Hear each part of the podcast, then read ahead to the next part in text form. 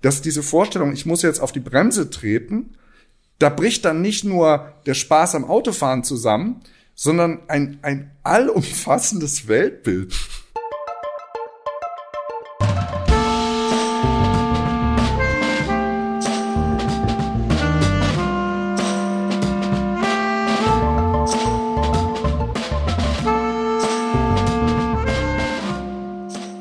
Herzlich willkommen zu Jacobin Talks. Hallo Philipp. Hallo. Wir sprechen heute über das Buch Verbot und Verzicht, Politik aus dem Geiste des Unterlassens von Philipp Lepenis. Ähm, vorher aber noch eine kleine Ankündigung. Wie ihr ja vielleicht mitbekommen habt, haben wir eine neue Ausgabe. Das ist eine Doppelausgabe, die heißt Ihr Planet und unserer.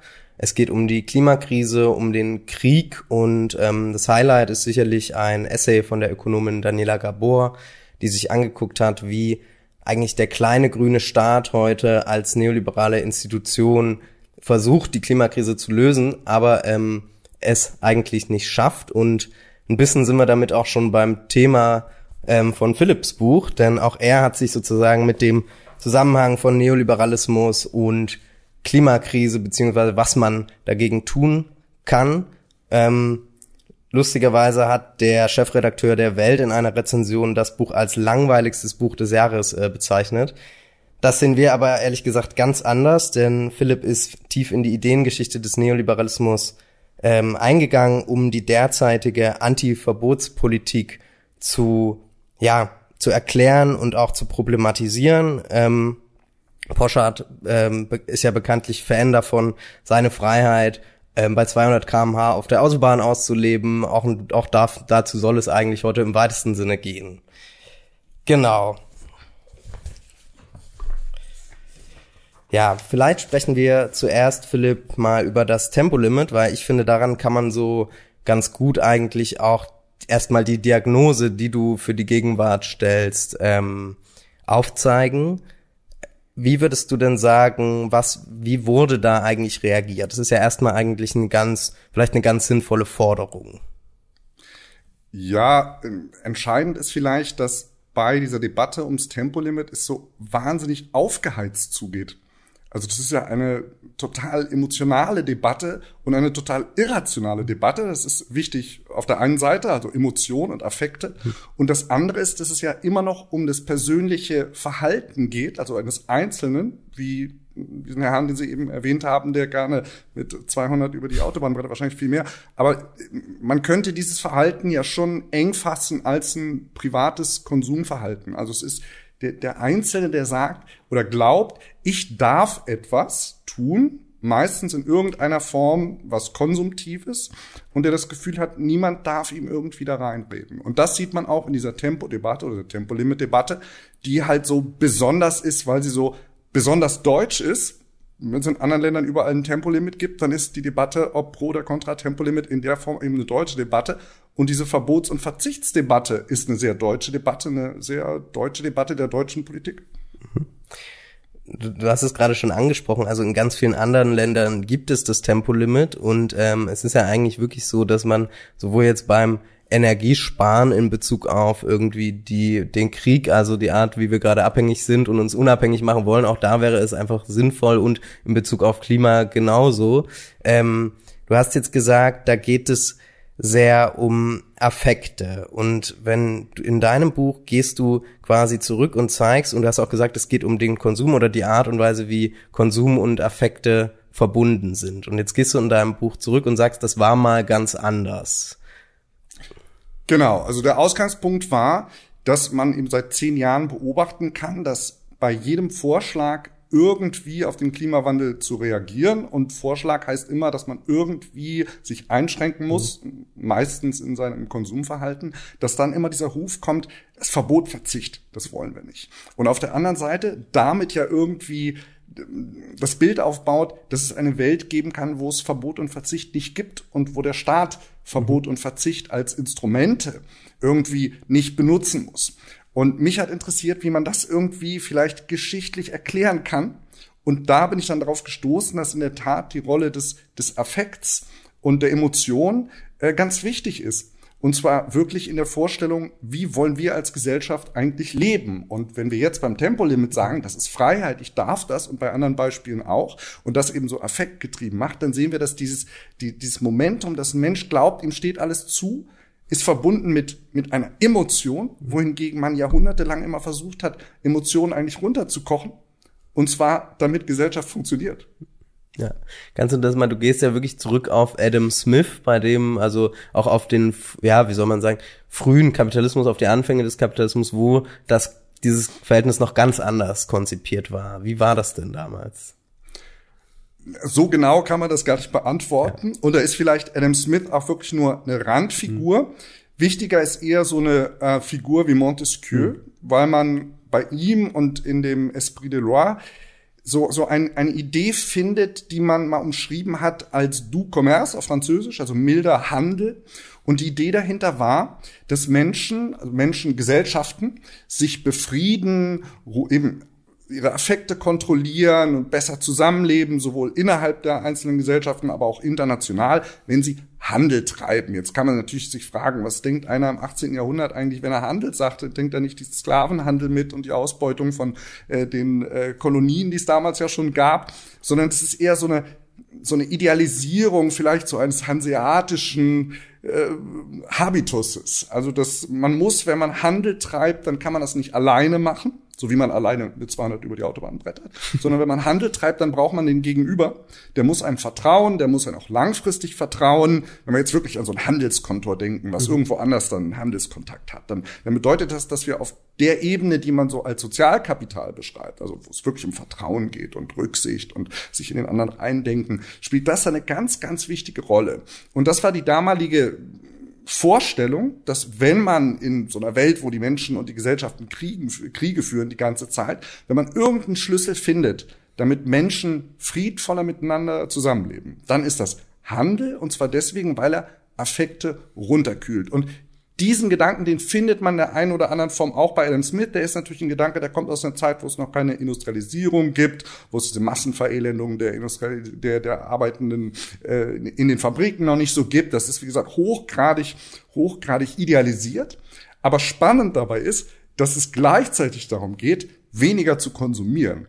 Und zwar nicht Konsum im Sinne von das, was ich tagtäglich brauche, um zu überleben. Also mein Essen, meine Kleidung, meine Unterkunft und alles, was man so äh, fürs äh, normale Leben braucht. Das ist damit gar nicht gemeint. Aber die Maßgabe, und das geht dann schon sehr in die Richtung, wie Max Weber das auch in seiner protestantischen Ethik formuliert hat. Also die Vorstellung, wenn ich dann durch den Handel Geld mache, dann muss ich ganz viel davon reinvestieren. Ja? Aber nicht konsumieren im Sinne von, ich soll damit nicht irgendwas kaufen, was ich nur kaufen will, weil es mir Spaß macht, weil es eigentlich gar keinen Nutzen bringt. Also alles Überflüssige des persönlichen Konsums sollte man zurückhalten. Also das Spannende in diesem Modell der damaligen Zeit heißt, Affekte kontrollieren, wenig konsumieren über das, was man braucht und vor allen Dingen nicht anderen gegenüber angeben mit seinem Konsum, also auch sein Reichtum möglichst nicht zur Schau stellen und das ist eben vollkommen anders als das, was wir heute erleben. Und ich fand das eher durch einen Zufall, bin ich auch darauf gestoßen, interessant, dass es einfach mal eine Zeit gab, wo man ja eigentlich doch die gleichen Probleme hat wie heute oder die gleichen, sagen wir mal, Herausforderungen. Nämlich, wie leben wir eigentlich miteinander? Wie kommen wir miteinander klar? Und die Prämissen sind ganz anders. Kein Konsum, Affektkontrolle, heute Massenkonsum und ungebremster Affekt. Jetzt hast du es schon angesprochen, also nun war auch der Kapitalismus, wie er damals fun funktioniert hat, natürlich ein bisschen ein anderer, als er heute ist. Also Stichwort Absolut. Massenkonsum. Mhm. Es ist genau die Zeit, in der du dann auch im, im äh, in deinem Buch kommst, sozusagen, in der der Massenkonsum entsteht.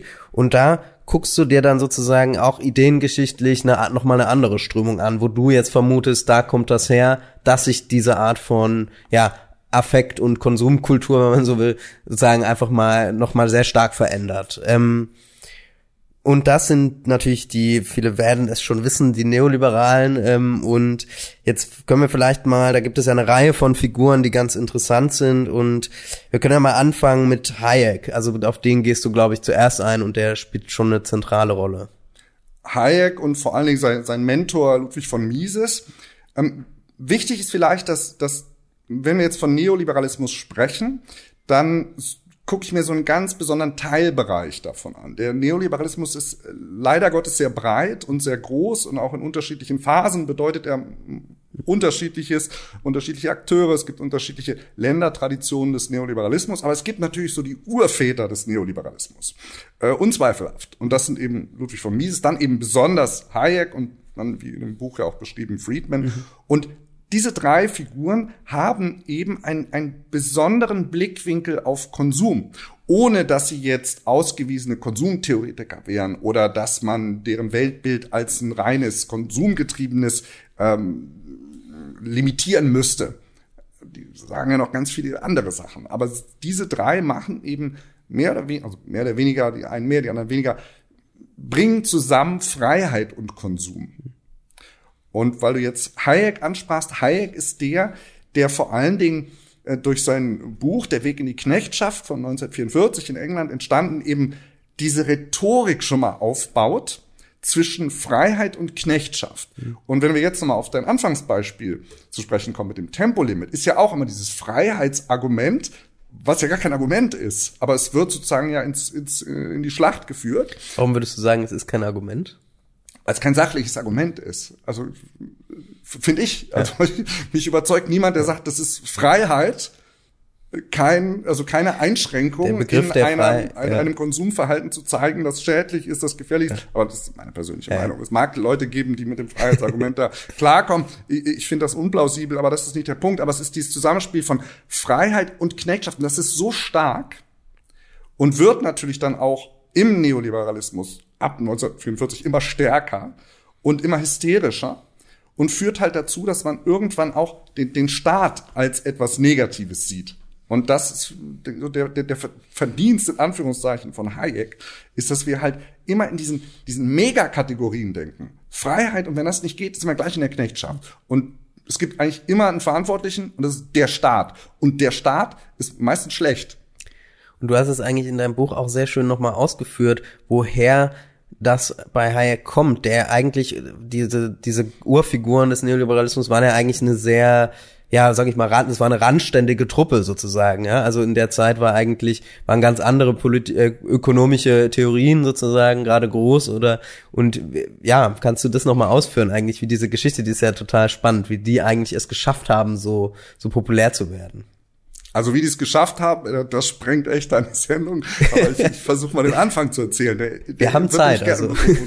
Der wird ja gerne übersehen. Also das Faszinierende ist ja zum einen, dass es so ein hm, vielleicht Ideenbegründungszusammenhang gibt. Also dass es Menschen gibt, die einfach sich irgendwo anders her ihre, ihre Ideale, ihre Ideologien, ihre Theorien hergeholt haben und dann eben mal was Alternatives äh, formuliert haben als alle anderen. Aber es gibt natürlich auch immer so eine persönliche Komponente. Also das ist ja auch faszinierend, dass, dass sich genau anzugucken, warum bestimmte Personen auf bestimmte Ideen kommen und dann ein bisschen zu stochern, ob das nicht doch mit ihrem Privatleben oder mit ihrem, mhm. mit, mit, ihrem Habitus, mit, mit ihrer sozialen Schicht zu tun hat. Und bei von Mises und Hayek war das so, dass beide, die kamen beide aus begüterten Oberschichtsfamilien äh, in Wien, also in Österreich, lebten dann und arbeiteten in Wien. Und Wien war ja eine Stadt, die nach dem Ersten Weltkrieg, als es auch in Österreich dann endlich mal ein allgemeines Wahlrecht gab, eben ganz klaren sozialpolitischen, sozialistischen Zug hatte. Mehr sozialistisch eigentlich. Das rote Wien. So, so sozialistisch wie eine Stadt halt sozialistisch sein kann, aber immerhin. Und, und diese beiden Herren fanden das halt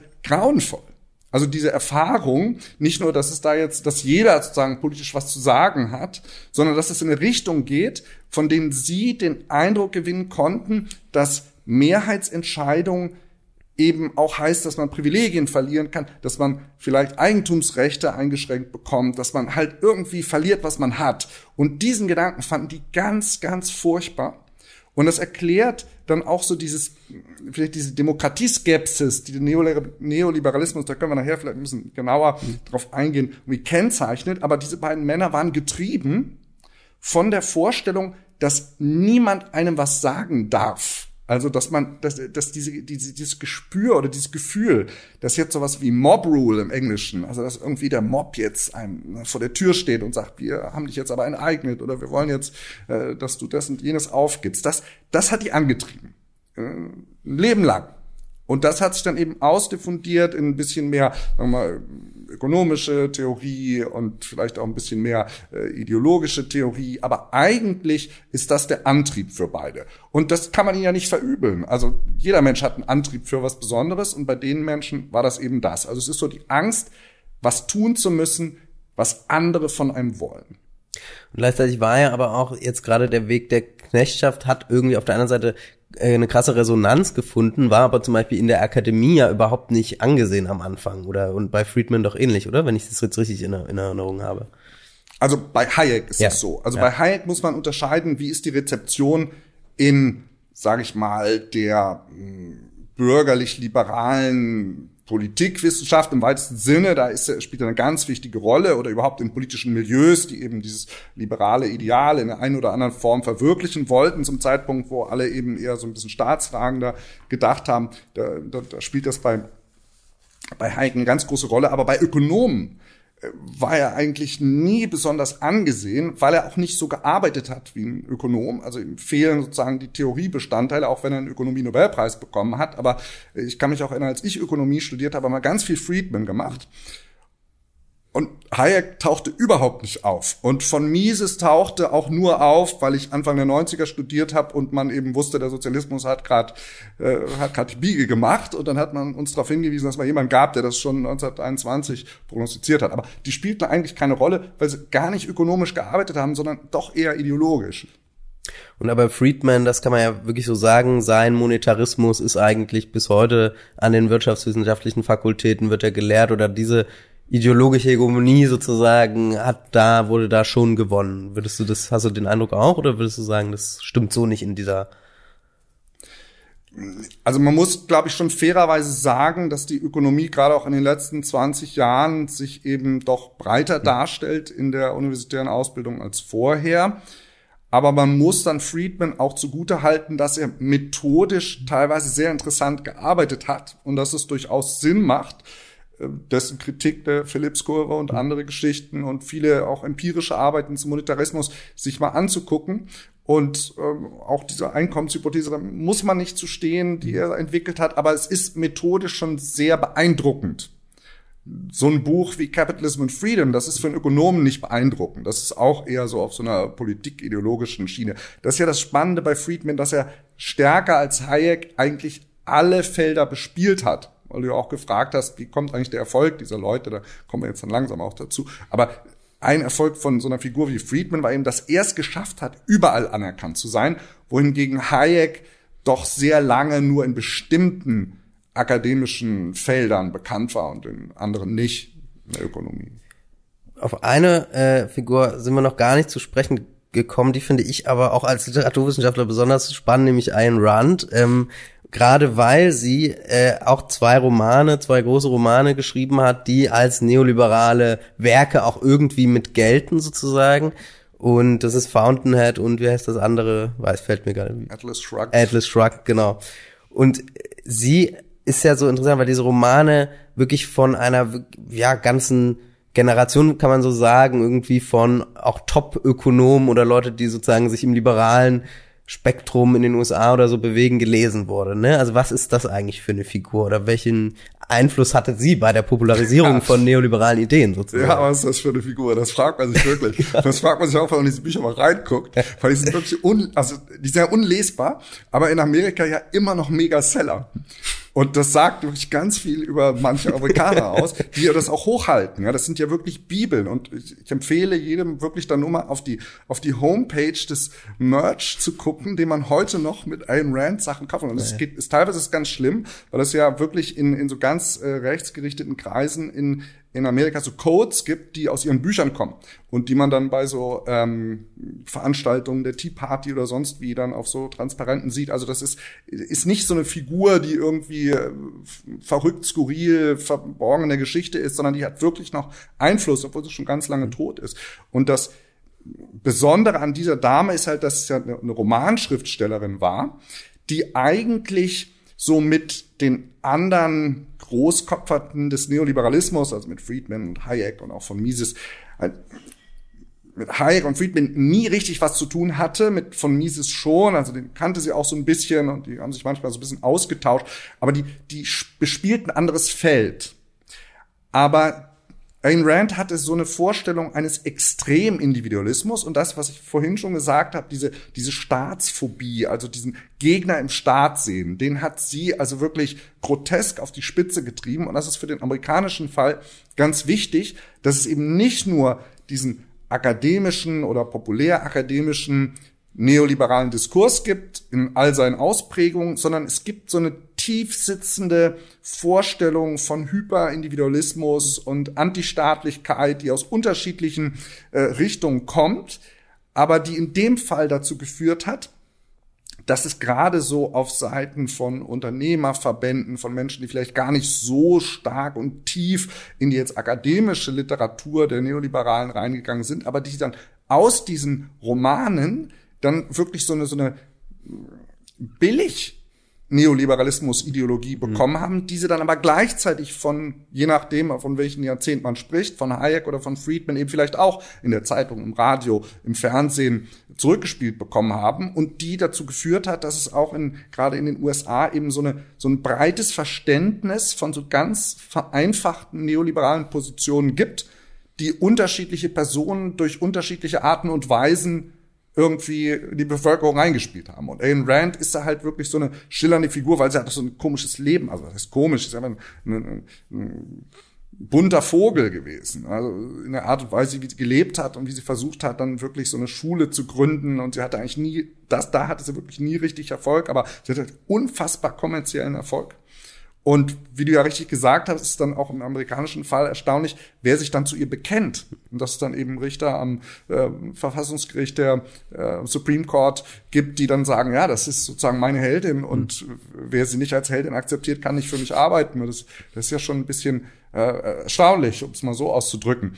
Und weil wir gerade darüber sprachen, dass man auf unterschiedlichen Ebenen neoliberale Ideen oder das, was man jetzt als neoliberale Ideen äh, vielleicht bezeichnen kann, dass man das genutzt hat, da gehören dann auch diese Thinktanks mit rein. Ja, also es gibt sozusagen drei Ebenen, die, die wichtig sind, um zu erklären, wie diese Idee, keiner darf mir was, ich darf konsumtiv alles und der Staat ist mein Gegner. Das ist halt diese, für den amerikanischen Fall, der sich aber dann, dann ja doch in Deutschland auch rückspiegelt, ist halt dieses Roman, Schriftsteller, die, diese mhm. Ebene, die Ebene von Akademikern, die sich auch als Akademiker verstehen, akademisch schreiben, die dann aber auch versuchen, bisschen breiter zu wirken durch Radio, Fernsehauftritte, äh, irgendwelche regelmäßigen äh, Kommentarspalten in Newsweek oder sonst wie. Und das, die dritte Ebene sind die Thinktanks.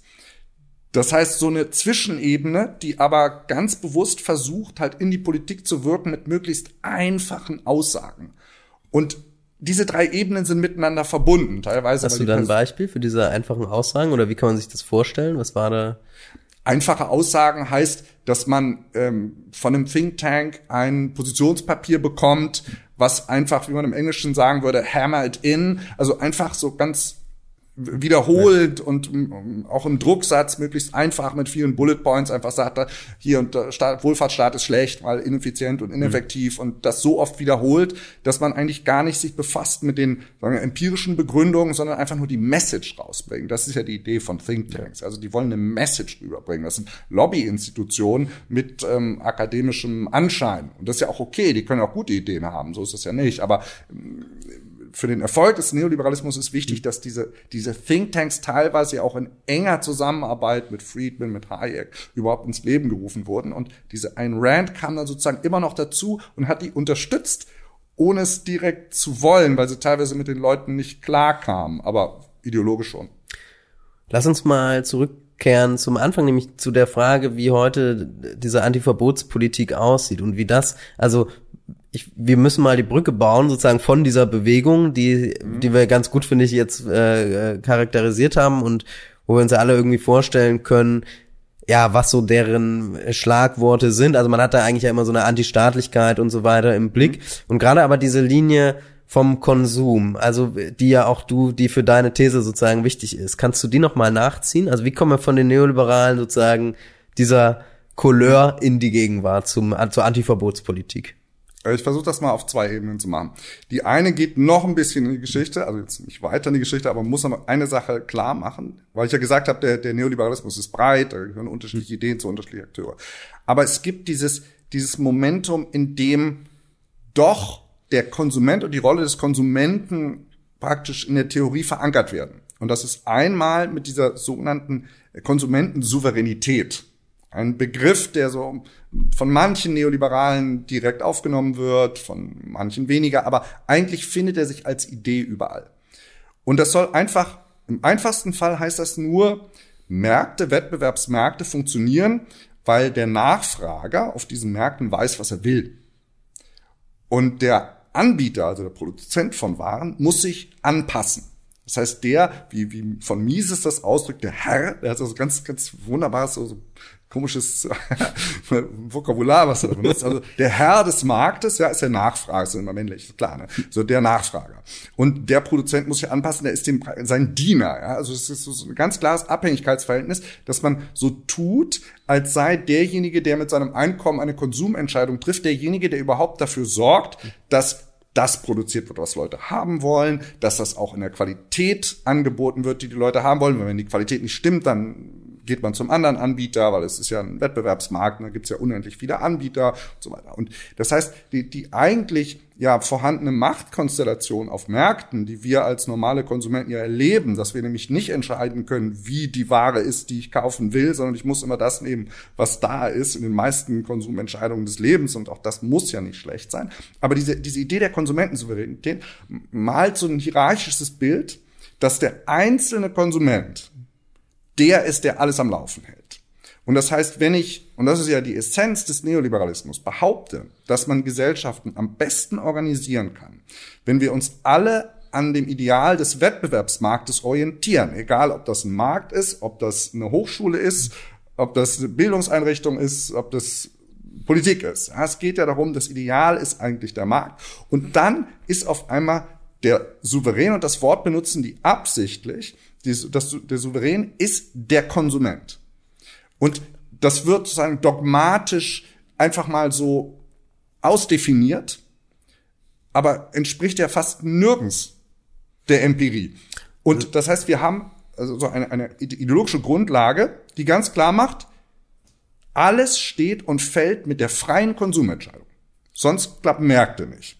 Und jetzt auf diesen deutschen Fall zu kommen, ist das beobachtbare an diesem, an diesem Reflex zu sagen, es ist ja Verbotspolitik oder jetzt kommt die Ökodiktatur und so, ist ja, dass man, wie ich das nenne, die, diese Möglichkeit, Verhalten zu steuern, was ein Verbot ja macht. Also ein Verbot steuert regierungsseitig mein Konsumverhalten.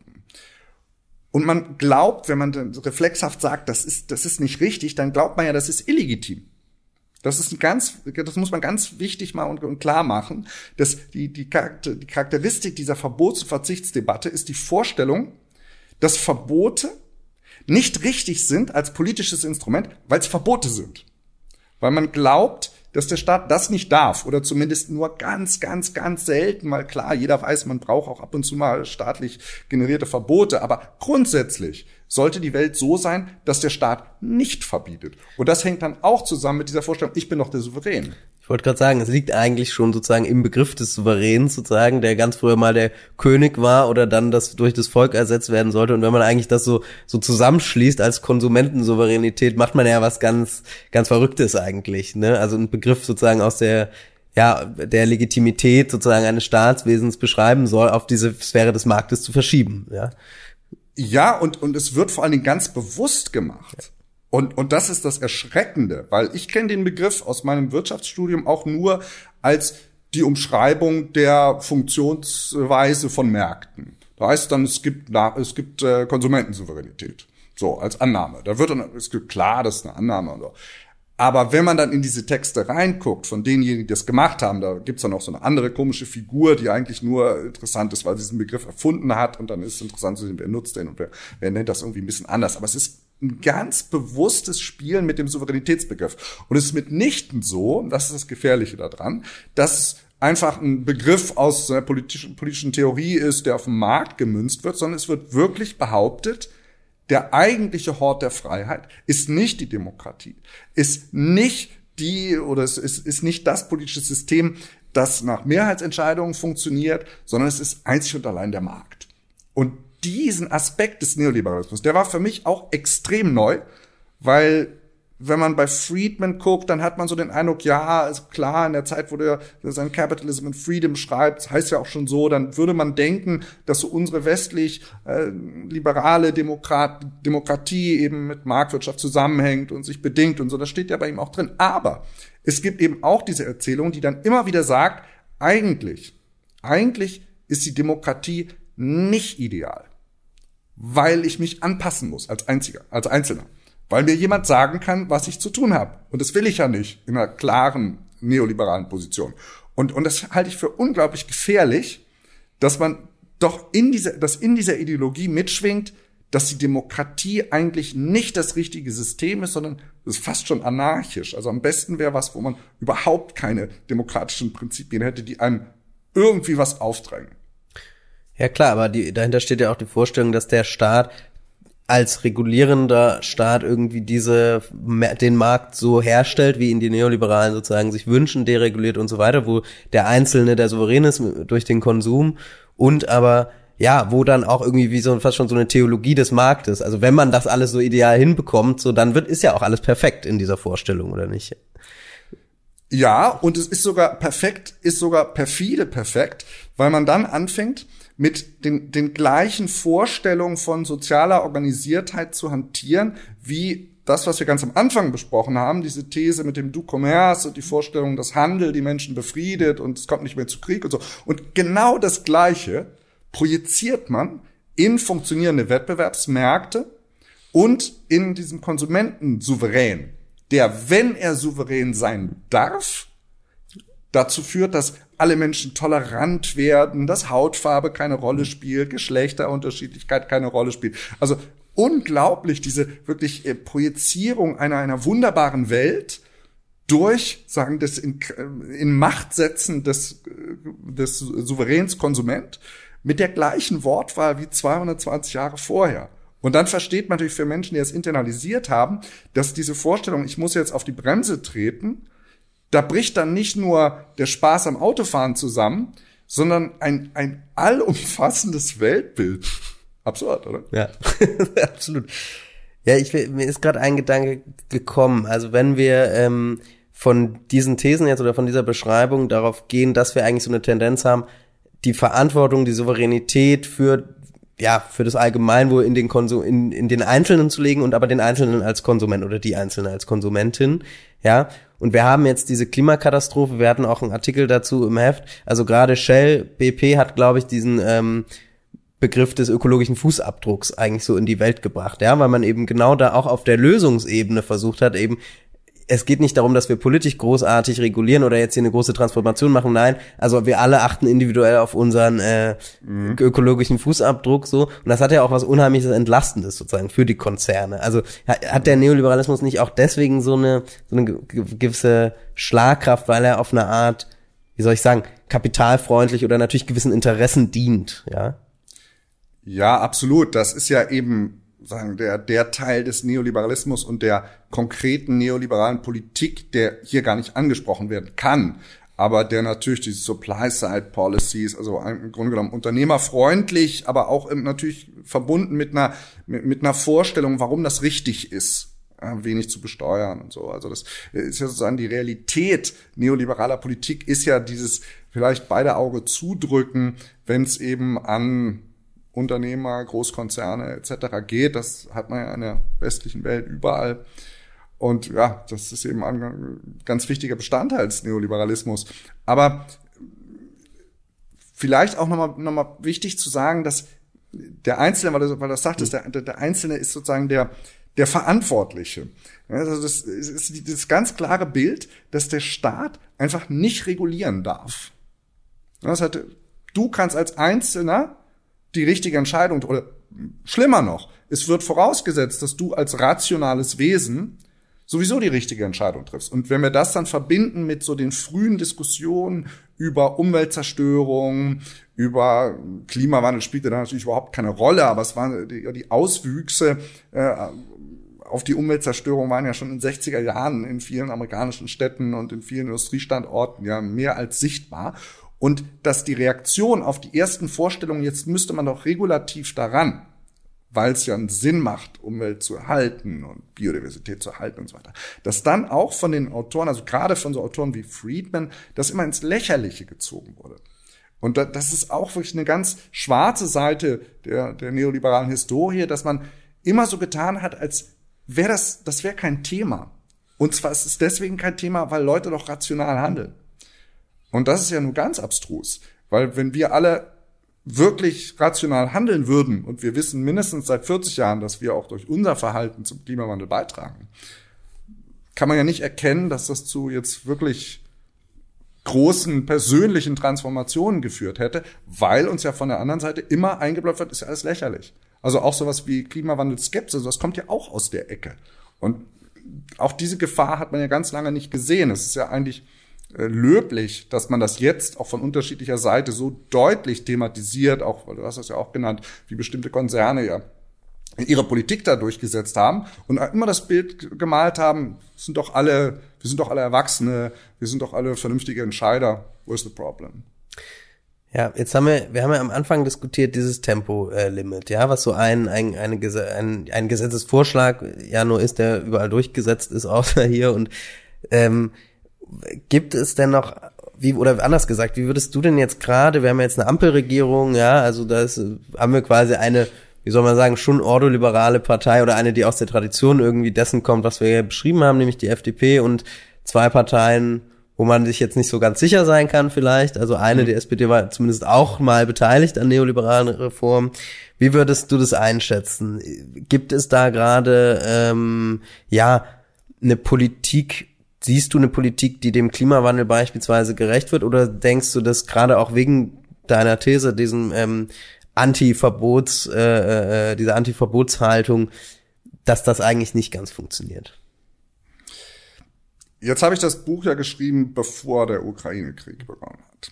Das heißt, wir erleben ja jetzt tragischerweise spannende Momente, wo man politisch transformativ denken und handeln kann in einer Art und Weise, wie das kurz nach der Bundestagswahl sicherlich nicht möglich schien. Wie das auch nicht im Bundestagswahlkampf möglich schien. Insofern ist jetzt wirklich so ein Moment, wo man sich dann fragen muss, was, was erlaubt sich der Staat und mit welcher Begründung und leben, erleben wir jetzt wirklich eine, eine Transformation hin zu technologischen Änderungen und persönlichem Verhalten, wie wir das nie für Möglichkeit haben. Kein Mensch kann das ja absehen. Also da ist natürlich leider Gottes auch der Krieg der Vater aller Dinge, so wie es scheint. Wenn wir nochmal in den in die Vorkriegszeit und den Bundestagswahlkampf gucken und wenn ich mir dann überlege, wie man das vielleicht anders machen könnte, dann denke ich, ist der, das Entscheidendste, dass man diese Möglichkeit des Staates zu verbieten als Möglichkeit akzeptieren sollte. Also das, was wir vorhin mal angesprochen haben als illegitim. Also dass man nicht sofort denkt, der Staat darf nicht verbieten. Wenn wir da mal hinkämen und vielleicht sind jetzt diese Monate, diese Wochen geeignet dazu, uns zu zeigen, wie legitim das sein kann, nicht nur, weil wir Gas brauchen für nächsten Winter, sondern weil man merkt, dass man damit was Vernünftiges macht. Also wenn das käme, das fände ich schon sehr gut, weil wenn wir nochmal rekapitulieren, wie inhaltsleer der Wahlkampf war, zeigt sich, dass ja leider auch die Politiker selbst diese Vorstellung von Illegitimität von Verhaltenssteuerung ja internalisiert haben. Also die, man keiner wollte sich ja outen als jemand, der genau weiß oder zumindest Ideen hat, wie er dann gestalterisch wirken wird. Es war immer so der Eindruck, und zwar bei allen Parteien, auch bei den Grünen, hm, es kommt eigentlich nichts, weil das Leben ist eigentlich ganz gut so. Weißt, ja, man sollte was ändern, aber wir sind nicht diejenigen, die euch das Leben irgendwie verändern werden. Und das ist ja ganz tragisch. Und das ändert sich ja gerade nur leider eben durch Rahmenbedingungen, die keiner so gewollt hat. Ich hatte tatsächlich das Gefühl, als auch als ich dein Buch gelesen habe, diese Anti-Verbotspolitik ist ja so ein bisschen wie die Geschäftsgrundlage der Ampel. Ja, also wir machen die Transformation irgendwie, also äh, indem wir äh, Innovation fördern und so, aber so richtig irgendwie verzichten oder sowas Schlimmes kommt jetzt auf niemandem zu. Das ist doch auch so ein bisschen das Wählerin, das Versprechen, was irgendwie diese Koalition so ausstrahlt. Also weil man das seit zehn Jahren eben genau so macht, rhetorisch. Also seit es diesen Begriff Verbotspolitik gibt, ist ja der Umkehrschluss immer, es kann eine Politik geben, die nicht verbietet. Und wenn man nicht verbietet, dann geht alles weiter wie bisher, weil warum denn nicht? Und damit steht halt auch, dass äh, eigene Entscheidungen der Lebensführung, der konsumtiven Lebensführung richtig und gut sind. Und dann wird meist dann plötzlich auch die soziale Ader entdeckt, indem man sagt, das ist der, der kleine Mann und die kleine Frau und die arbeiten sich krumm und bucklig und die wollen dann eben zweimal nach Mallorca und die wollen grillen und die wollen auch Auto fahren und dann wird so getan, als wäre das sozusagen ein erarbeitetes, äh, ein, ein erarbeiteter Lebensentwurf, den man nicht irgendwie steuern darf. Und das ist natürlich ganz fies, weil das ja auch das Bild malt, dass man ja gar nicht, da darf man ja gar nicht ran. Weil das sind ja, wie der eine CDUler mal sagte, das Rückgrat unserer Gesellschaft sind die Leute, die Nackensteak essen und Verbrennerautos fahren. Ich weiß nicht, ob das heute noch sagen würde, aber ja, so ist halt, so war das. Jetzt hast du es schon so ein bisschen angesprochen. Also klar, wir haben jetzt gesehen, durch den Krieg gibt es schon sowas wie eine, tatsächlich auch in dieser Hinsicht eine Zeitenwende. Zumindest haben wir es jetzt erlebt. Also Habeck appelliert an die Leute, zum Beispiel jetzt Strom zu sparen. Ähm, es wurde auch, glaube ich, März hat den Leuten auch so ein bisschen so eine Verzichts, äh, äh, ähm, ja, so ein bisschen Verzicht an, an äh, äh, nahegelegt, ja. Und was mich da aber wiederum, sozusagen, was mich da wieder irritiert, ist ja, dass du, ähm, da kommt, kommt man zwar jetzt mit Verzicht und Verbot, aber verschiebt es doch wieder auf diese individuelle Ebene. Und ich würde sagen, naja, viele Leute verzichten schon eh die ganze Zeit, weil sie irgendwie am Existenzminimum leben und so. Mhm. Ich glaube, diese, diese Rückkehr jetzt ist eigentlich eine, die doch, vielleicht siehst du es anders, aber irgendwie ja doch auch in diesem neoliberalen Paradigma bleibt, weil sie eigentlich nicht sagt, der Staat muss halt mal was regulieren und was durchsetzen oder auch mal ein Verbot machen, wo, wie er es in tausend anderen Bereichen der Gesellschaft ja auch macht. Mhm. Ähm, das finde ich eigentlich sozusagen ein bisschen so tricky irgendwie. Ja, andererseits muss man ja zugestehen, dass obwohl man diese Debatten ja gar nicht führen möchte, weil sie auch im neoliberalen Denken und in der neoliberalen Prägung ja vollkommen ausgeblendet werden, wir führen ja auf einmal Moraldebatten in der Politik. Und die Kritik an der Verbotspolitik ist ja immer, ah, da kommen die mit dem moralischen Zeigefinger. Und das ist, wird ja auch als illegitim angesehen, was ich auch nicht verstehe. Also warum soll man in Demokratie nicht moralisch, also wenn wir nicht mehr moralisch miteinander diskutieren können, was der eine oder der andere für richtig oder falsch hält, also das ist ja, das ist ja ganz arm. Aber wir machen jetzt diese Moraldebatte in Konsumdebatten. Also die Moralfrage in Konsumdebatten, die spielt auf einmal eine Rolle. Also auf einmal ist der Konsum einer bestimmten Ressource, einer bestimmten Herkunft, schlecht. Ist ja das gleiche Gas. Ist ja egal, ob es Flüssiggas aus Amerika ist oder Gas aus Russland. Gas ist Gas. Aber das eine ist gut, das andere ist schlecht. In dem Moment haben wir eine Moraldebatte. Und die ist ja ganz wichtig, weil die ja auch in der Klimadebatte wichtig ist.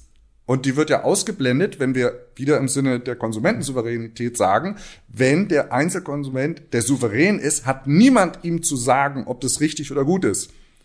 Und wir glauben, weil wir rational sind, wird es im Endeffekt was Gutes sein. Es gibt auch immer ein paar schlechte dabei, aber das mendelt sich so ein bisschen aus. Und jetzt auf einmal gehen wir ganz hart in politische Debatten, wo wir auf einmal Konsum verbinden mit der Frage gut, böse, richtig, falsch. Und diese Debatte brauchen wir, wenn wir transformativ in Nachhaltigkeitskategorien denken. Dann wird es Verhalten geben, wo man irgendwann aus moralischen Erwägungen sagen muss, das ist eigentlich nicht mehr gerechtfertigt. Und das betrifft vor allen Dingen ähm, Politik in Städten. Also wenn wir Anpassungspolitiken großer, großer Städte, wo in 30, 40 Jahren zwei Drittel der Weltbevölkerung leben werden, wenn man die lebenswert halten will und aufpassen muss, dass da die Temperatur nicht zu hoch steigt und dass man durch extreme Wetterereignisse nicht das Wasser irgendwo stauen hat, dann muss man ganz klar und ganz kleinteilig regulativ da eingreifen. Das wird so passieren. Und das wird auch eine Moraldebatte sein. Also da wird es auch heißen, das ist einfach nicht mehr richtig. Das ist falsch. Also ich würde dir total zustimmen, dass sozusagen moralische Urteile die Grund oder, oder da auch eine, eine Grundlage haben oder total legitim sind, sind in gewissen Fragen. Nur ich glaube, ich finde nur immer dann, wenn dann so getan wird, als könnte dann der Einzel also als wäre es auch, als, als lege die, die Lösung des Problems dann auch irgendwie im moralisch, in der moralischen Entscheidung nur der, Einzelnen oder so, das, das glaube ich halt nicht sozusagen. Also, Wie meinst du das? Naja, es braucht ja schon einen Staat, der einfach jetzt mal sagt, zum Beispiel, der einfach mal sagt, ich habe mir noch aufgeschrieben vorhin so als Beispiel, ja, wir jetzt ähm, enteignen wir die ganzen Yachten oder holen die sozusagen von den Oligarchen, weil die sieben, so, die machen aber auch 7000 Tonnen äh, ja, äh, produzieren die CO2. Man hätte ja auch vorher mal sagen können, ja, wir, wir entscheiden das jetzt als Gemeinwesen, dass wir hier und da solche Regulierungen machen. Zum Beispiel, dass wir solche Superjachten mhm. oder sowas äh, verbieten. So, ne? Also das ist dann nichts, wo, wo dann ich als irgendwie kleiner Mann oder kleine Frau auf der Straße mich da entscheiden muss, oh, schaffe ich jetzt nicht, also sollen alle auch weniger Fleisch essen, aber muss ne, im Supermarkt irgendwie so denke, jetzt treffe ich hier die große Entscheidung, ob der Klimawandel es schafft oder nicht. Ja, ist jetzt nur so ein Beispiel oder eine Richtung sozusagen. Ja. ja. klar, also was ich meine mit Moraldebatten ist, dass die ja. Teil von politischen Entscheidungs- und Diskussionsprozessen ja, sein sollten. Es ist ja eigentlich äh, natürlich, dass die es sind, aber es wird halt gerade bei der Einschränkungsdebatte des Privatkonsums immer so getan, und das ist eben auch stark ideologisch unterfüttert, dass das nicht zu sein hat. Und das ist ja auch die Attraktivität dieses Wettbewerbsgedankens. Das ist die Attraktivität dieser Idee von Konsumentensouveränität und dieses Freiheitsgedankens des Neoliberalismus. Weil es ist eben auch eine Freiheit von moralischen Debatten. Es ist eben das, was, was Hayek und Mises am Anfang da im sozialistischen Wien so schrecklich fanden mit diesem Zwang, der ausgeübt wird von anderen. Und immer wenn ich frei bin von moralischen äh, Diskussionen anderer, die auf mich einprasseln, dann habe ich diesen Zwang nicht. Das ist natürlich eine Vorstellung von Freiheit, aber die kann man sich halt im Jahre 2022 mit dem Wissen, was wir haben und mit diesen Wochen ohne Regen kann man sich das eigentlich nicht mehr leisten. Ja, und jetzt sind wir quasi in der riesigen Krise. Die Klima, Klimawandel ist, schreitet weiter voran. Der Krieg verschärft das jetzt. Jetzt haben wir Hunger auf der Welt. Wie ist es denn für dich persönlich? Siehst du denn jetzt gerade in der Politik irgendwo eine Linie oder eine Hoffnung? Denkst du, dass man da irgendwie in den nächsten zehn Jahren den Klimawandel beispielsweise oder diese multiplen Krisen auf die Reihe kriegt oder dass dann Umdenken stattfindet? Ich wage keine Prognosen. Also bleibt dabei, es ist, um es mal neutral auszudrücken, eine spannende Zeit, was das angeht.